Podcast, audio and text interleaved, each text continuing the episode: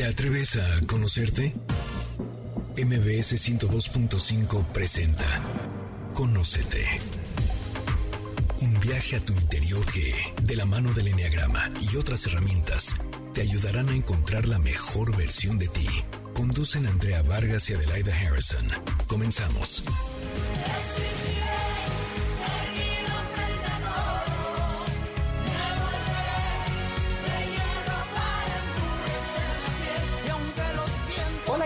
Nos da muchísimo gusto saludarlos en este último programa del año y darles la bienvenida a este su programa Conócete a través del Enneagrama. Como todos los sábados a las 12 del día estamos en vivo con ustedes Adelaida Harrison y Andrea Vargas transmitiendo desde MBS Radio Ciudad de México. Y no saben el gusto que nos da que nos acompañen a platicar sobre esta poderosa herramienta de autoconocimiento llamada Enneagrama. ¿Cómo estás Adelaida? Muy bien, Andrea, encantada de hacer el programa finalmente de la última personalidad de nuestra serie. Agradecida con todos ustedes que estén acompañándonos como todos los sábados. Y bueno, les prometemos que vamos a cerrar con broche de oro esta, esta sesión porque tenemos unos invitados increíbles que van a hacer muy divertida esta reunión. Y bueno, hoy hablaremos acerca de lo bueno, lo malo y lo curioso de la personalidad 9 del Enneagrama. Pero antes de iniciar, quisiera recordarle al público que nos ha escuchado anteriormente y los que no tienen idea qué es eso del enneagrama. El enneagrama es una herramienta que tiene nueve picos, que es una herramienta de autoconocimiento que nos ayuda a entendernos, a entender a la gente que nos rodea. Describe nueve personalidades, que son nueve formas de ser, pensar, sentir, reaccionar y relacionarnos. Y por eso, el día de hoy, tenemos a personas que conviven con esa personalidad y nos van a contar cómo es esa personalidad desde cómo la ven sus familiares. Bueno, pero ¿qué tal que hablemos un poquito sobre esta personalidad 9? Son personas encantadoras, tranquilas, fáciles, muy adaptables y pueden parecer conformistas. Buscan mantener la paz interior y exterior a cualquier precio.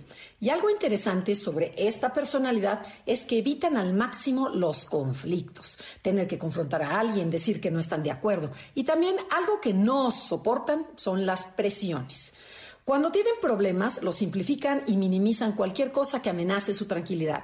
Igualmente, tienden a preocuparse mucho por las necesidades de, de, los demás y ellos se quedan en un segundo plano, así como que ellos no cuentan. Y cuéntanos más, Adelaida, sobre esta personalidad. Pues esta personalidad es muy visceral y a pesar de enojarse no lo expresa abiertamente. Su frase sería, si tus problemas tienen solución, ¿por qué te preocupas? Y si no la tienen, ¿para qué te preocupas? Mejor fluye. Bueno, y vamos a presentar a nuestro elenco. Muchísimas gracias por estar aquí con nosotros. Tenemos al primer hombre, está con nosotros Benjamín. Cuéntanos, este, ¿tú qué, qué, qué relación tienes con el 9? Gusto, claro que sí, Andrea Adelaide, gracias por estar aquí. Mi pareja es un 9, mi Perfecto. novia y con quien actualmente vivo, ella es un 9 y estoy feliz. Ok, Cristina. Hola, ¿qué tal? Adelaida, Andrea, yo soy un es- yo soy un 2 y soy esp- esposa de un 9. Mi marido es 9 y bueno, vamos a hablar de eso. Perfecto. Gracias. Jackie. Hola, yo soy Jackie, gracias por invitarme. Y yo soy eh, esposa de un nueve, muy nueve, y este, y pues sí estoy muy contenta de, de haberme casado con él, porque es una gente muy tranquila. Ok. Y y tú, Adriana, cuéntanos, porque también tenemos a dos nueves que nos acompañan, entre ellas Adelaida Harrison y Adriana. Cuéntanos, Adriana. Yo soy 100% nueve. Entonces, este, pues lo que se les ofrezca, les puedo decir. Ok, entonces, bueno, a ver si no hay aquí un conflicto entre lo que opinen sobre el 9 y las 9 para que se defiendan. O sea que se va a poner súper interesante. Entonces, ¿qué te parece, Adelaida, que empecemos con la primera pregunta? Así es, lo que primero que queremos que nos cuenten es qué tan buenos son los nueve para resolver. Estamos empezando con lo bueno del nueve. Después les vamos a decir para que hablen de lo malo, pero ahorita es lo bueno. ¿Qué tan buenos son los nueve para resolver problemas, para mediar, para armonizar los ambientes, la familia, o armonizar con fuera y convencer a la gente o negociar? Mi marido tiene la gran facilidad y cualidad de ingeniárselas para todo lo que tiene que hacer de alguna manera lo endosa a alguien más lo responsabiliza al otro más y además el otro se siente como muy emocionado de que le dieron esa, esa chamba y para cuando volteas ya organizó todo, ya le dio la vuelta a todo porque en realidad él no lo hace, sino que ve que alguien más lo haga, pero bueno, de alguna manera resuelve el problema dentro de su nueve, ¿verdad? De, de, de un poquito sacarle a los problemas, etcétera, etcétera, y los endosa de una manera magistral y para cuando volteas, él ya resolvió el problema a través de, terceros, ¿no? Eso me, eso, eso, esa forma la veo yo de, de, funcionar en, en, mi nueve. O sea, es buenísimo para delegar. Es magnífico para delegar, es muy bueno para conciliar, porque digo, si hay, si hay algún conflicto, de alguna manera arregla para que no se peleen, que cada quien se quede con su parte buena y no haya conflicto. Esa, gran, esa parte la tienen grandiosa, ¿no? Porque realmente evitan problemas y pleitos con las personas, que eso está maravilloso, sobre todo cuando están sanos. ¿no? Cuando están enfermos, a lo mejor ya el pleito es de que tú no quieres hacer lo que le tocaba él, entonces ya palió cacahuates. Pero la parte buena es que la endosan extraordinariamente bien y sacan los, lo, que tienen que hacer. Eh, ¿Quién más nos quiere contar? Yo te digo, yo soy totalmente al revés que el marido de Cristi. Este, yo creo que yo soy la que organizo todo, delego. Yo no delego nada porque me da pena. Me da pena estar molestando a la gente. Entonces yo me encargo de hacer todo. Este, por ejemplo, ahorita tenía yo el compromiso con ustedes de estar, pero se me fue. O sea, se me olvidó por completo. Si no me recuerda Andrea, pero porque estoy con mis nietos, porque eso de vivir bajo presión, estoy súper presionada y entonces como que me pierdo neuronas y entonces me, me, me pierdo. Y entonces, este, pero trato de hacer yo todo, o sea, yo les hago todo, yo les doy de, de comer, de cenar, este, de todo, y a mi marido yo recojo los trastes, todo, todo, todo. Yo no, no sé delegar, porque hay que saber delegar, yo creo, y yo no sé. Entonces, a mí me pasa al revés. Ok, entonces a lo mejor el esposo de Chris tiene a la 8 y tú tienes a la 1, porque yo que te conozco sé que eres muy ordenada, muy estructurada. Entonces es probable que por ahí esta, esta parte mandona del 8, bueno, se le metió al 9, que no está nada mal. Y Jackie. Bueno, pues este, mi marido, la verdad, es súper conciliador, siempre como que a la gente, no hay gente de verdad que diga, híjole, qué odioso es, o todo el mundo, o sea, le cae bien, y porque él siento que es como, ¿no? Los nueve, es como una iguana que se camuflashea, ¿no? Entonces él para para que todos lo quieran y para que esté, pues no sé, la gente esté contento con él. Si están hablando, no sé, de las plantas, aunque no sepa, ah, sí, las plantas. Si están hablando de un libro, este, también opina del libro, o sea, caen bien. La verdad, son gentes que caen bien. Se adapta a todo. A todo se adapta, te digo, como la iguana, ¿no? O sea, ahí en el medio que está, ahí se adapta. Ok. Entonces me hace muy padre. Perfecto. Y Benjamín. son muy empáticos. Las personalidades nueve son empáticas. En mi experiencia, Adriana de corazón logra entender ambos puntos de vista y procura conciliar. Ella inclusive lo ha llevado a su trabajo, está encargada de una área de atención a clientes y sabe resolver muy bien. Además, en casa normalmente no es quien esté buscando un conflicto o imponer una verdad. Yo suelo decir que ella logra hacer congeniar el agua y el aceite, porque logra entender muy bien cuáles son las áreas que se requieren y encontrar el punto de convergencia para que todos podamos seguir avanzando tranquilos. Es un deleite poder convivir. Pero tú, Adelaida, cuéntanos, ¿cuáles serían las cualidades de un 9? Bueno, la verdad creo que una gran cualidad que tenemos los nueve es eso, no juzgar o al menos que la gente no se entere que los estamos juzgando, porque es mentira que no juzgas. Pero como no lo dices y no lo muestras. Yo les voy a contar lo que sucede adentro del 9. Entonces, la gente se siente a gusto. También son personas o somos personas en general que nos da igual. La verdad, creo que esa parte de poder estar a gusto en cualquier lado, como mencionaba Jackie, tenemos una iguana, pues también sí es cierto que te adaptas y no tienes mayor problema en hacerlo.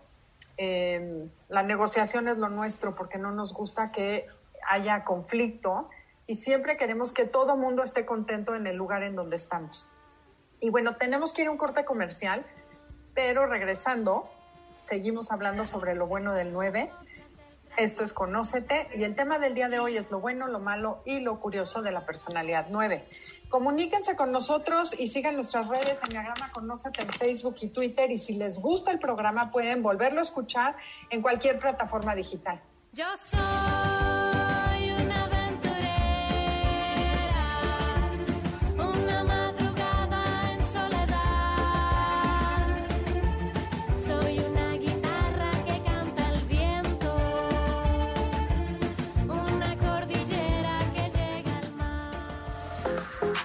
Esperamos tus comentarios en Facebook. Enneagrama Conócete. Continuamos después de la pausa comercial. MBS 102.5. Ya estamos de regreso. Síguenos en Twitter, arroba Conócete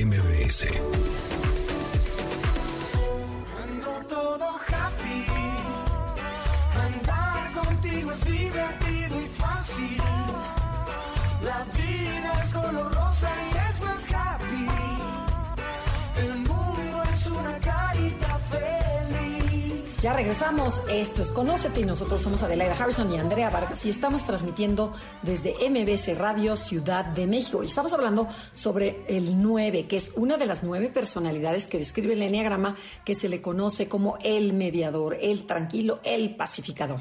Pero bueno, eh, estábamos hablando sobre, sobre lo, bonito del 9 y, que, que- y Adelaida empezó a decir que qué admiran sobre esta personalidad. ¿Quién nos puede decir de forma breve qué admiran sobre el 9?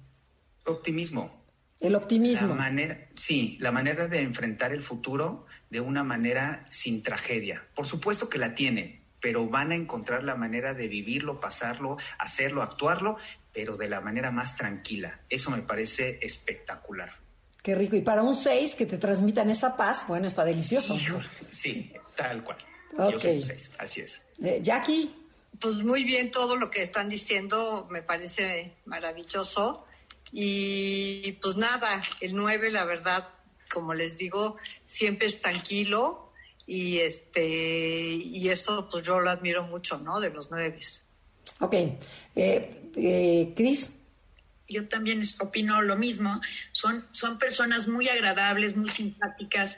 Digo, mi marido en particular tiene magnífica memoria, lee mucho y es muy culto. Entonces, platicar con estas gentes es muy agradable y además siempre están dispuestos a hablar de lo que alguien más está hablando y saben de eso. Entonces, esa parte es muy agradable. Y bueno, en el caso de mí, de mi marido nueve, tiene esa gran facilidad para conciliar algo que se ve ir- irreconciliable, ¿no? Entre problemas de hermanos o cosas por el estilo en el negocio, de alguna manera lo resuelven, lo resuelven bien sin que haya ni problema ni nada por el estilo, que esa parte es, es difícil, ¿no? Sobre todo en la parte funcional de una empresa, siempre tenía esa capacidad de resolver las, los problemas que siempre hay, porque pues finalmente, Ok. y en una empresa familiar todavía más. ok. A ver, yo tengo, un, yo tengo una duda. ¿Qué tan cierto es que los 9 nunca se enojan? O si llegan a enojar, nunca lo expresan a la persona con la que están enojados. Por ejemplo, cuando se enojan con el jefe, llegan a su casa, se quejan mucho con la familia, la, la familia le aconseja que se defienda, pero nunca le dicen al jefe que están enojados. Y el jefe ni se, ni se enteró. ¿Qué tan cierto es esto?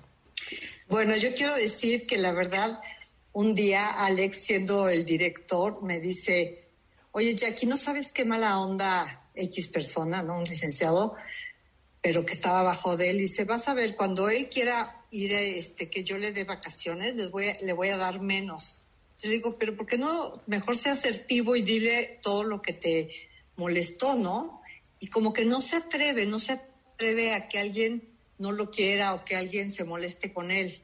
Pero, pero sí se desquita, que esa es la manera de, bueno, le voy a dar menos sueldo. ¿Ok? Exacto, como Perfecto. pasivamente se desquita, ¿no? Ok, o sea que sí se enojan. ¿Alguien más? No, yo siento que como que no, no, sí te enojas muchísimo, pero no lo expresas. O sea, a la hora de que vas a, estás furioso con alguien y a la hora que llegas a reclamarle, entre que broma y como que lo haces muy lindo y eh, eres una tarada, o sea, te sientes tarada, porque en vez de mentársela, este, porque te hizo enojar muchísimo, lo haces muy, muy, muy light, ¿ves? Y entonces creo que el que más se enoja es el 9 por dentro Ajá. con uno mismo. Ok, O no, pero, por y- dentro, pero, debía, Adriana, pero Adriana, tú que eres nueve, ¿cuál es la razón de que no lo expresas? Pues no sé, no sé, pero sí es desesperante. Porque, pues porque te quedas ahí atorada. A ver, Adelaida te va a ayudar a decir por qué. A ver, Adelaida, ¿por qué? Bueno, yo lo que he visto en mí y hoy en día puedo decir las cosas sin perder la paz, pero si me enojo pongo límites a tiempo y entonces no acumulo ese enojo. Anteriormente lo que me pasaba es que literal sentía que si alguien se enojaba conmigo me abandonaba. Mi marido, sin ir más lejos, a veces cosas tan tontas como, oye, dejaste la, la crema de rasurar destapada en la regadera y me chocaba que todos los días había un pomponcito de crema y no se lo dije en 20 años, porque sentía que me iba a abandonar y se iba a ir si yo le decía algo que no, que no fuera lo que él quería escuchar. Entonces, creo que es eso, el miedo a que te abandonen, a que se enojen, es como enorme, ¿no? Lo, magnimi- lo hacemos tan grande que mejor nos callamos y guardamos ese enojo adentro. Cris, Fíjate que Jaime sí se enojaba, definitivamente se enojaba, pero no del tamaño de enojo que yo me hubiera enojado por el mismo evento. O sea, de alguna manera se enojaba pasiva, pacíficamente, o no sé si pasivamente, para no confrontar a la otra persona, y le daba la vuelta. O sea, de alguna manera sí se enojaba, pero luego, luego daba la solución como para que eso, por el enojo, no sucediera. pero sí confrontaba a la persona. Eh, no necesariamente le da la vuelta, o sea, no, no, no confronta la, la problemática tomando la problemática en tus manos y decir, bueno, sí, sí existe este problema, ¿cómo le hacemos para solucionarlo? Más bien, como que entre que negaba la, la problemática, le daba medio la vuelta y se resolvía, dice que se resolvía. La realidad es que, bueno, en mi caso, Jaime no sabía tocar los problemas a fondo porque le costaba muchísimo trabajo. Entonces, mejor le daba la vuelta y problemas serios que llevábamos 42 años casados, que probablemente nunca se habían ni siquiera tocado, justamente para no tener ese problema de conflicto que a él le, pues, no sé si le aterraba o le conflictuaba o qué, pero no tocaba las los raíces de los problemas. Digamos que en cuanto a mi relación conmigo como persona, ¿no? Y en la empresa, pues sí, solucionaba todo de manera fácil, un poco delegando y un poco muy hábil, además de todo, para poder eh, este, resolverlo y darle la vuelta. Ok. O sea, no confrontaba realmente la problemática, Ok, creo, en, en mi caso. Benja, En, en mi experiencia, me ha tocado ver que contactan muy bien con el enojo. Lo que no es la manifestación típica del que grita y levanta y da manotazo. Eso no. Pero el enojo lo contactan y lo contactan muy bien. A mí me da más la impresión ser esa figura de la persona que se pone callada, seria y que le preguntas, ¿qué tienes? Nada. Nada. Sí te contesta. O puedes ver que de repente se aísla, se va y dices, bueno, yo mejor ni hablo porque algo está pasando que no sé. No importa si nunca has escuchado un podcast o si eres un podcaster profesional. Únete a la comunidad Himalaya. Radio en vivo. Radio en vivo. Contenidos originales y experiencias diseñadas solo para ti. Solo para ti. Himalaya. Descarga gratis la app. Y a mí me ha pasado que me dice, mira, sí traigo algo, pero espérate a que lo calme, me relaje, lo resuelva, déjame ver cómo me acomodo y en cuanto lo tenga, te digo. Y necesitan ese tiempo y ese espacio para poder hacer un algo con eso que están experimentando. Y mientras yo digo, perfecto, tu espacio. Bueno, Sí. otra cosa, los nueve perciben el mundo como que la gente no los tome en cuenta, un poco porque como nunca expresan lo que necesitan, nunca piden, nunca ponen límites, pues se quedan con la sensación de que no vale la pena esforzarse demasiado porque nadie les hace caso. Y entonces mejor fluyen, se adaptan para estar en paz. Y quisiera saber, un poco le dan el avión a la gente, ¿no? ¿De qué manera se relaciona esa frase con el nueve que vives tú? O sea, ¿de qué manera sienten ellos que ¿para qué lo hago? No vale la pena, postergan, ¿para qué le digo si no me va a hacer caso? ¿Para qué pido si no me van a dar? ¿Qué tanto sucede esto en los nueve que ustedes tienen en su casa? Sí, yo, haz de cuenta, en el caso de Jaime era, eh, mejor no toco el tema, mejor le doy la vuelta y no me meto en broncas. Y podía postergar el mismo problema, pues 42 años. A mí lo que me, me es muy, muy, o sea, difícil, ¿no? De entender que yo como dos, como que sí me gusta, no sé, que me expliquen y cómo te sientes y demás, ¿no? Y Alex cuando habla por teléfono, hola, ¿cómo estás? Bien, ¿verdad? O sea, le digo, oye, pero ¿qué tal si está mal? ¿Qué tal si está triste? Pues tú ya le dijiste que está bien. Entonces, este, bien toda tu familia, ¿verdad?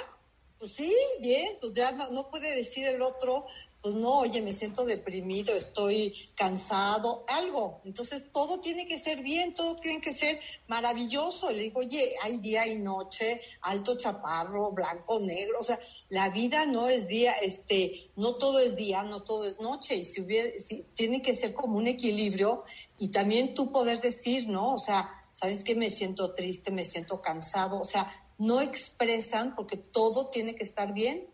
Ok, demasiado optimismo. Pero a ver, ¿qué tanto yo tengo relación con la, con la pregunta de Adelaida? ¿Cómo consideran que tienen el autoestima los nueve? ¿Es baja? ¿Es alta? ¿Cómo, está, cómo es? Muy baja, muy baja.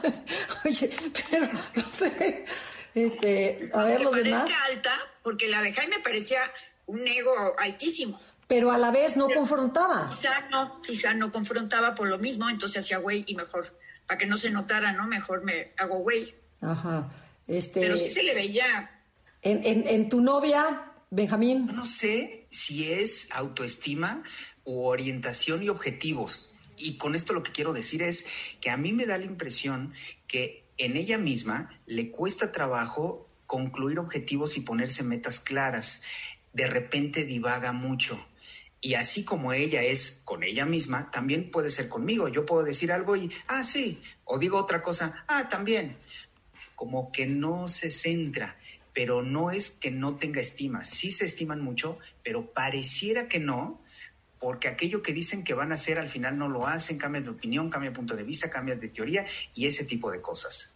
Tenemos que ir a un corte comercial, pero volvemos a discutir ese tema contigo, Benjamín. Tengo algo que decirte. Eh, estamos hablando de lo bueno, lo malo y lo curioso de la personalidad 9. Si les gusta el programa, descárguenlo en cualquier plataforma digital. Himalaya, Spotify, Apple Music, etcétera.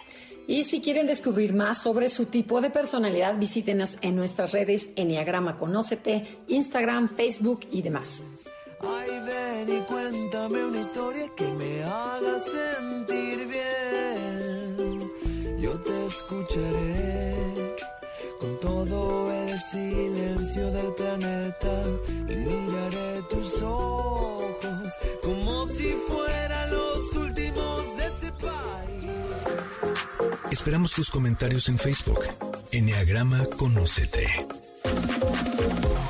Continuamos después de la pausa comercial. MBS 102.5. Ya estamos de regreso. Síguenos en Twitter.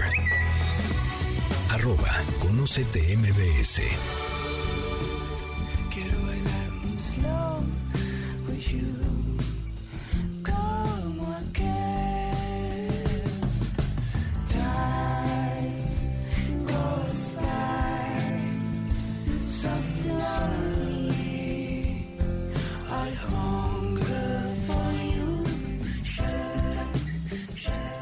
Regresamos. Esto es Conócete. Nosotros somos Adelaida y Andrea y estamos hablando sobre la personalidad 9 del Enneagrama, conocida como el mediador. Antes de irnos a corte comercial, Adelaida quería aclarar un punto y yo quiero luego retomar el tema. ¿Cuál es la parte incómoda de vivir con un 9? Adelante, Adelaida. Bueno, comentó Benjamín que su esposa tiene problema para priorizar sus metas y para terminar y hacer lo que promete. Yo creo que eso que comentaste sí está relacionado con la baja autoestima o la creencia de que no es importante lo que yo estoy haciendo por el mundo. Y eso genera la pasión, que es la pereza del 9. Pero lo que hay atrás es la sensación de que, ay, pensé que era buena idea, pero no es tan valioso y no lo termino, no lo ejecuto. Y lo mismo sucede todo eso sucede porque no tenemos buena autoestima. Cuando te integras, dejas de tener esos problemas. Perfecto. Ok, muy bien. Entonces queda aclarado. Entonces el 9 tiene que trabajar en su autoestima. Ok, estamos de acuerdísimo. Pero bueno, ¿cuál es la parte incómoda de ustedes de vivir con un 9? ¿Qué, qué no les gusta del 9? Oye, Alex, todo es lo, lo, lo fácil, ¿no? Una anécdota este, chistosa es que antes se iba de, eh, de cacería con dos amigos Entonces uno dice, no hombre, yo, o sea, desplumaba al ganso, no sé qué, y entonces el otro ponía la, la, el fuego y así, ¿no? Digo, ¿y tú qué, qué- tú qué hacías? ¿no? Y dije, pues ya, lo, lo duro, pues ya lo hacían ellos, ¿no? No, pues yo hago las cubitas y pongo la música. Ah, no, pues imagínate, que, ¿no? O sea, todo lo fácil es lo que mi marido hace, lo fácil. O sea, te incomoda que nada más hace lo fácil, no le entra la Lo bronca. fácil. Ok, perfecto. Adriana, tú que eres nueve, ¿qué te incomoda de vivir contigo? O sea, ¿qué te choca del nueve? que pierdo mucho tiempo y no hago nada. O sea, doy mu- muchas vueltas y mi marido me dice, ya estás empezando a dar vueltas. Y voy, ¿y a qué venía? Ya no me acuerdo. Entonces regreso otra vez y ya no me acuerdo a qué había regresado. Y entonces pierdo mucho tiempo y eso me pone muy de mal humor porque en realidad no hago nada productivo en dos horas. Haz de cuenta, muy en la mañana. Ok, Entonces me, eso, eso pierdo mucho tiempo a lo tonto. ok, Eso me- Me, buenísimo, incomoda muchísimo. buenísimo. No, yo digo que eso es el síndrome del granjero, ¿no? Que se levanta temprano a ordeñar la vaca y de repente ve que algo está tirado, lo recoge, luego le da al caballo este, de comer y, y lo último es ir a lo que iba. Exacto. Es el, es el síndrome del granjero. Está ¿Pero buenísimo. eso no es de nueve? Que les da, sí, les Sí. pasa mucho. En mi caso lo puedo ver. Ella dice, voy a hacer esto. Y se pone un, un objetivo, bajar de peso. Pero bajar de peso, de repente hay que hacer unos estudios previos para ver cómo está la sangre, para mandarlo con el doctor, para que lo revise, para que le coloquen una dieta. ¿Y en qué acabó? Pues sigue todavía la planeación de un día ponerse a dieta y bajar de peso. Y se vuelve complicado porque al parecer lo que era muy importante en algún instante, de repente otras cosas tomaron prioridad y el día se fue y así pasa uno, dos y varias cosas. Concretar a veces les cuesta. Ok, Eh, sí, porque tienes la sensación de que todo es importante, pero te postergas tú. Y como tú crees que todos son más importantes que tú, pues haces lo que los demás necesitan antes que tú. Pero les tengo que decir algo, público e invitados. El enneagrama sí sirve, porque de verdad eso ya no lo hago. O Ay, ay, ay, Pero mucho, mucho, mucho menos de lo que lo hacía antes. Entonces, trabajenle, sí vale la pena. Eh, Cris, ¿tú cuál es la parte incómoda de, de haber vivido con un 9? Fíjate que eh, eso me pasaba a mí, el, el hecho de que de repente tenía planes para hacer cosas, pero yo no veía que estaba caminando hacia que sucedieran esos planes, ¿no? Entonces, eh, había como una presión, porque yo soy muy doer, o sea, de cuenta, yo tengo que hacer cosas y en ese momento las apunto porque son muy despistadas y no se me van, pero, pero realmente sí las hago y voy palomeando. Y Jaime era procrastinero, entonces planeaba una bola de cosas que de alguna manera alguien más resolvía porque las, delegaba, pero sí era pro- procrastinero. Ejemplo, lo de la dieta, ¿no? Eh, sí, algún día me, voy a poner a dieta, pero, pero la verdad es que eso nunca sucedió. Este, y, una bola de cosas que, que tú planeabas, con las cuales contabas y que a la mera hora no sucedían. Entonces sí es muy frustrante vivir con una persona que es procrastinator, pro- o sea, porque pues finalmente terminas tú resolviendo los problemas porque no se resolvieron de, de- de la forma que él había sugerido. ¿no? Entonces resulta difícil. Ok, a ver, y Adelaide, ¿y ¿qué tan difícil para un 9 es, por ejemplo, poner límites? O sea, que te cuesta trabajo que dices, es que el 9 se deja y se deja y no pone límites, ¿te, te incomoda? Pues mira, en mi caso, claro que aguantaba y aguantaba y aguantaba y hacía berrinche y me daba coraje e incluso así me pedían un favor. Tenía una vecina que era súper abusiva y me pedía favores y favores y yo los hacía furiosa, me quejaba con todo el mundo, pero iba y lo hacía. Ahora, eso es de las cosas que te digo que ya no me suceden. Ya sé decir que no con una tranquilidad. Y la verdad es que creo que cuando descubrí que un pequeño conflicto te ahorra un conflicto más grande, mi vida se ordenó, porque como nueve siempre buscas la paz. Pero mientras tienes más paz, eh, digamos, un- una incomodidad te lleva a tener más paz.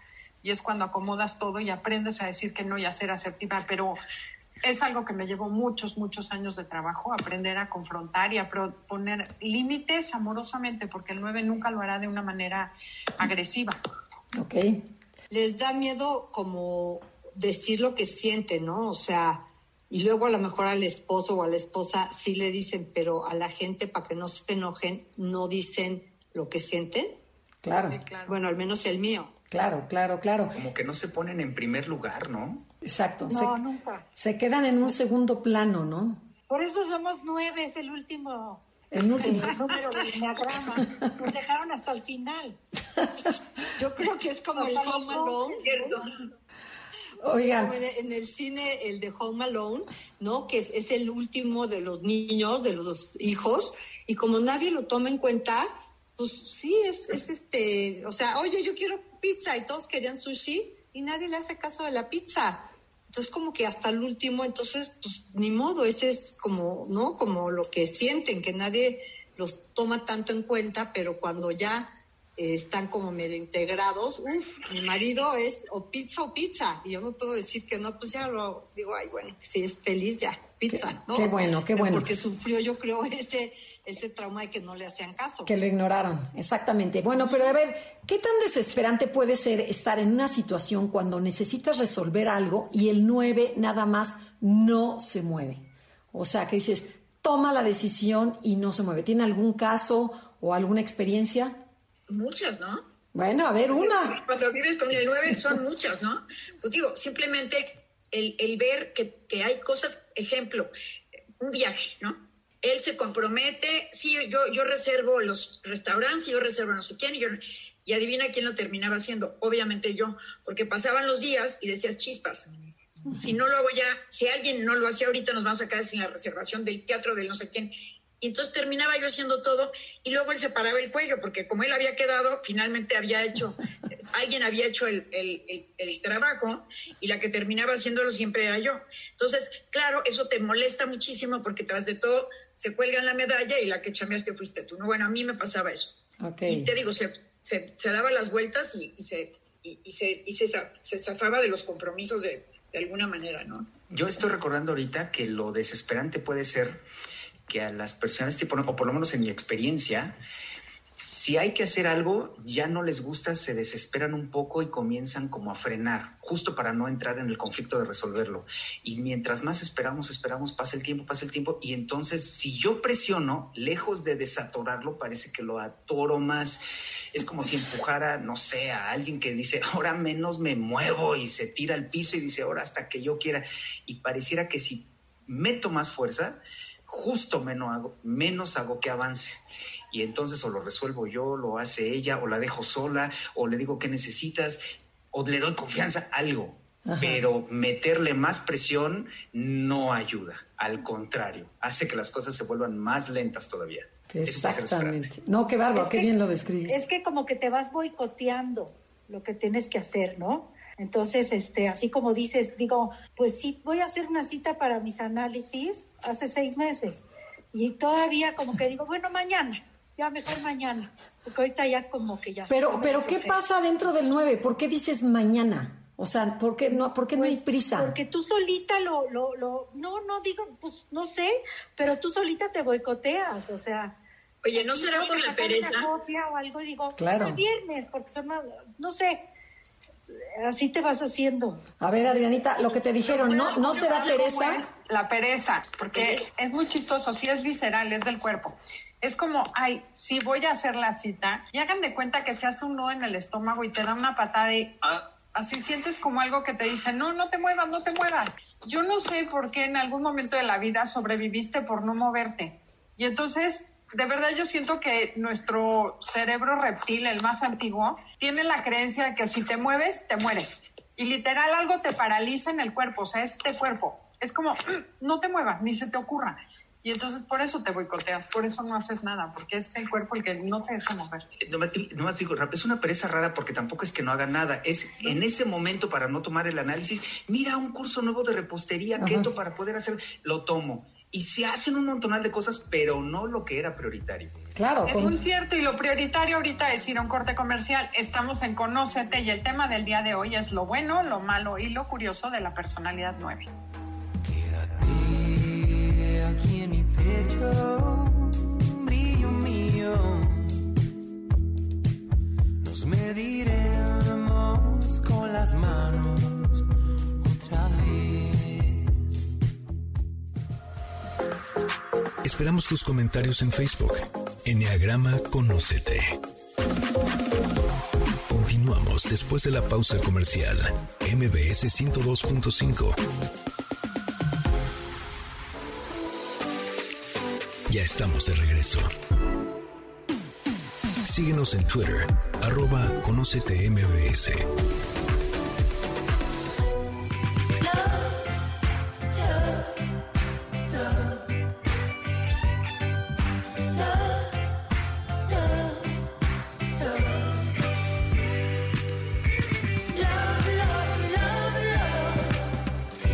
ya regresamos, esto es Conócete y nosotros somos Adelaida Harrison y Andrea Vargas y estamos transmitiendo desde MBC Radio, Ciudad de México y estamos hablando sobre la última de las personalidades que es la 9, conocida como el mediador. Bueno, y a ver, y vamos a platicar, ¿se acuerdan que el 9 este, es tranquilo, a gusto, no tiene prisa de nada, pero se pierde y se va de sí mismo? Él no cuenta. Entonces, ¿cómo, según ustedes, cuéntenos algo curioso, cómo el 9 se olvida de sí mismo? ¿Alguien tiene una anécdota? Yo la verdad sí, eh, yo pienso que son dos anécdotas, digo, la misma anécdota con dos coches, uno el del súper y otro el coche de de verdad, ¿no? El del súper, o sea, se para, por ejemplo, a la mitad del pasillo, entonces no deja pasar ni a uno ni al otro para escoger, no sé, la mermelada que quiere y él está buscando la mermelada de zarzamora y las otras personas ahí, ¿no? O sea, traumadas de que ni para adelante ni para atrás, pero él no lo ve, él no ve eso. O sea, está Y en modo automático. también Está, ajá, en el coche también está buscando una calle con tráfico atrás, no ve el tráfico, no ve los coches, porque él está buscando la calle que él quiere. Y atrás Ok. hay coches y no, no importa, no, no los ve. Ok, ok, o sea, no está consciente porque está, está en modo avión. En él. Ok. Exacto. modo 9. Ok. ¿Tú, Adriana, ibas a comentar algo? No, bueno, es que a mí no me, no me llega a pasar eso, pero sí creo que es, este, por ejemplo, yo según yo, por ser nueve o por ser quien soy, este, siento que tengo la atención dispersa desde que nací.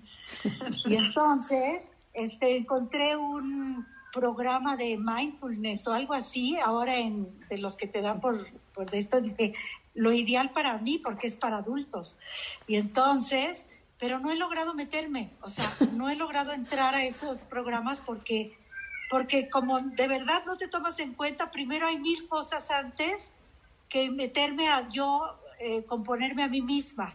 Ok. ¿Entiendes? Entonces, y siento que, por ejemplo, lo de la miel, que se está cayendo, pues no lo tomas como que hay que flojer ir por un trapo y eso es como que lo evades, dices, ay, pues no pasa nada, hombre. Pues, Total, lavo el suéter y ya. Pero así corre por un trapo y corre, no. Para nada. Es que, es que esa parte no la escuchó el público.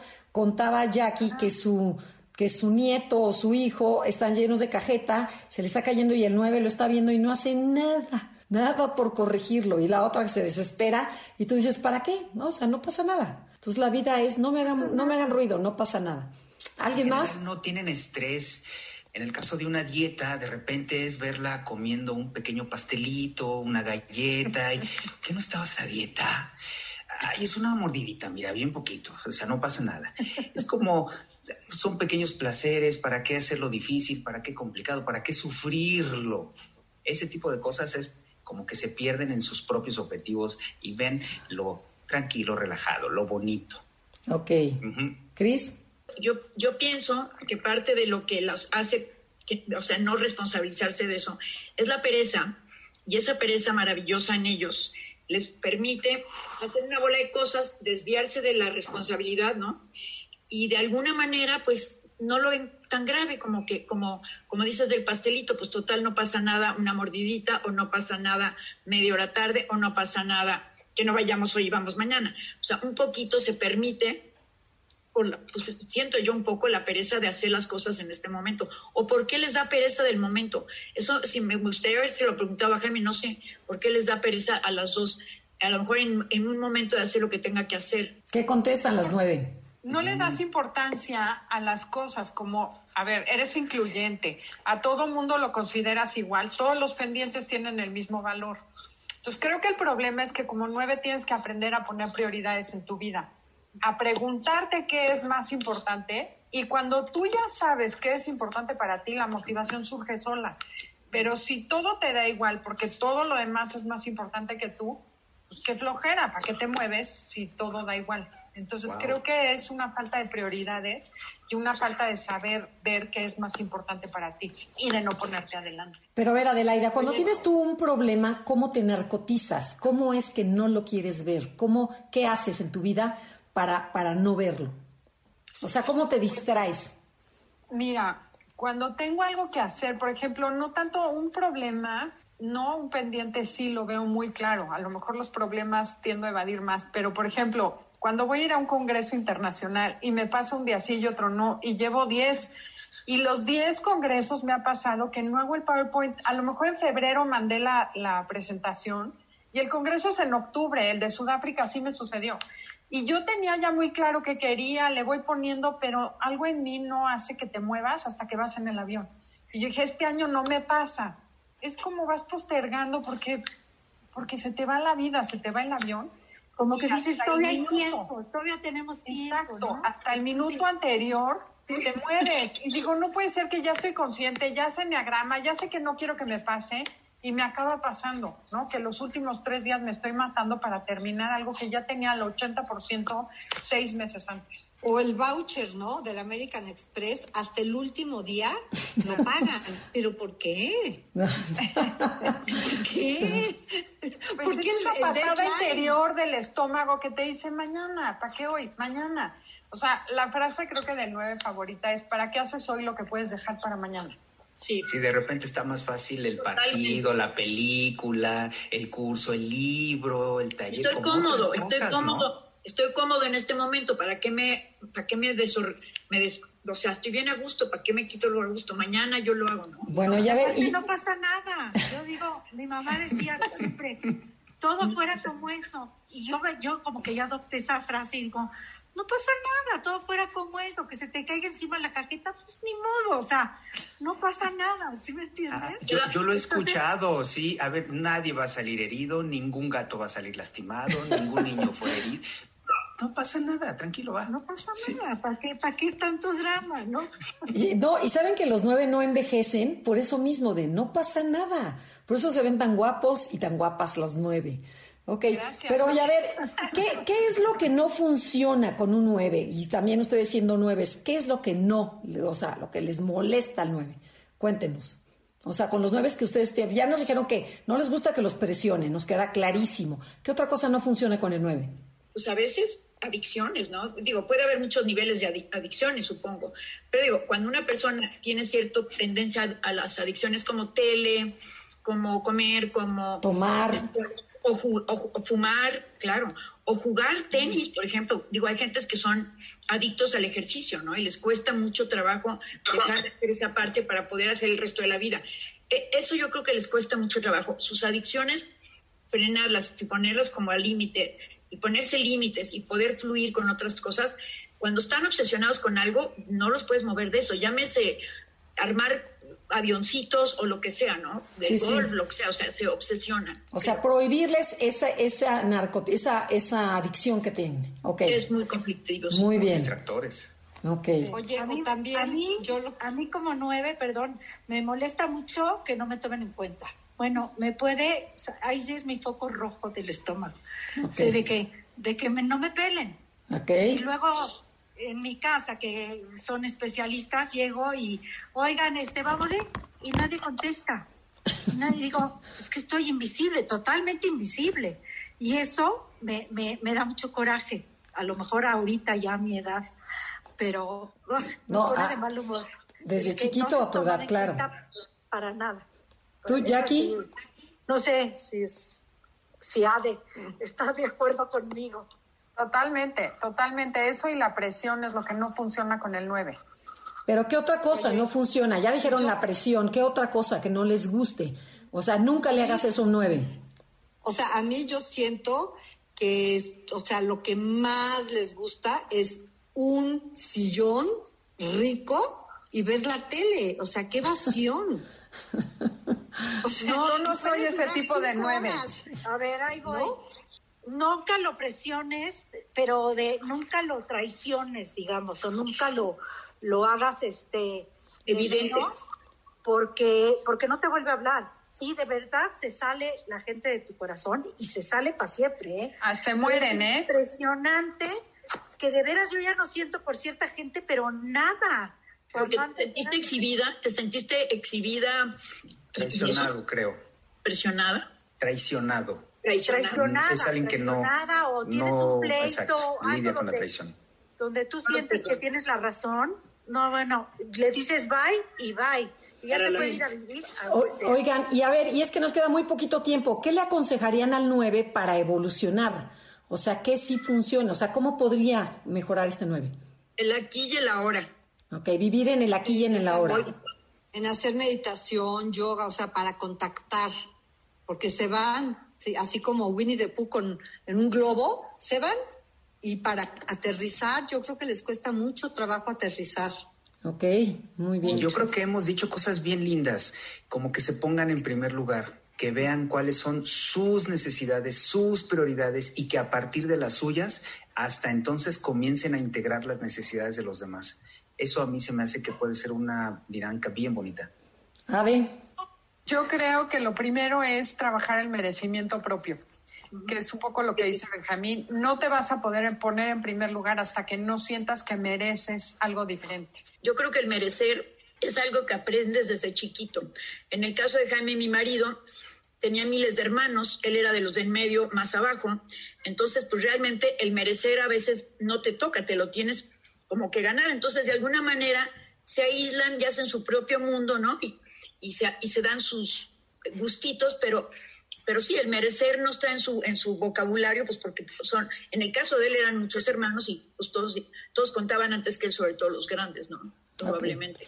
ok, yo, yo aportaría, ¿Cómo no? yo aportaría que el 9 necesita estructura, disciplina y llevar una agenda por ordenarse. O sea, que se ordene, porque una vez que empieza con una, con una meta, eh, la autoestima crece y empieza a sentirse muy bien y ves como se continúa, ¿no? Ajá. Y este, ¿qué, qué otra de la la conclusión o que, ok, No, pues que- yo algo que también que les quiero decir, que lo peor que le puede pasar en la vida a un 9 es llegar al final de sus días y darse cuenta que estuvo dormido y que no realizó sus sueños porque se dejó llevar por los demás, por las opiniones, por no confrontar, por la misma vida, sino, sino que él, ellos son los autores de su propia vida y que se decidan escribirla, ¿no? Que no se dejen, o sea, que no dejen que la vida nada más pase. Es solo una sola vida. Vale la pena hacerlo, aunque cueste trabajo, aunque sea incómodo. Esa incomodidad da muy buenos resultados y claro que merece la pena. Y se nos acabó el tiempo, ya nos tenemos que ir. Andrea. No, sí, y feliz año a todos. Muchísimas gracias por habernos escuchado y acompañado a lo largo Igualmente a las dos. y a lo largo de todo este año. Los dejamos con Concha León Portilla en Enlace 50. Gracias, Janine, por todo este año. Gracias a todo el equipo de producción. Y nos vemos en el 2021. Hasta la próxima.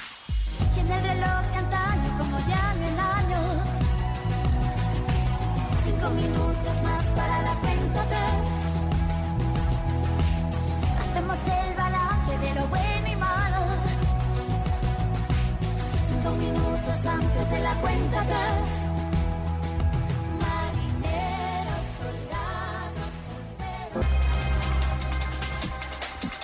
Te esperamos en la siguiente emisión para seguir en el camino del autoconocimiento. Conócete, MBS 102.5.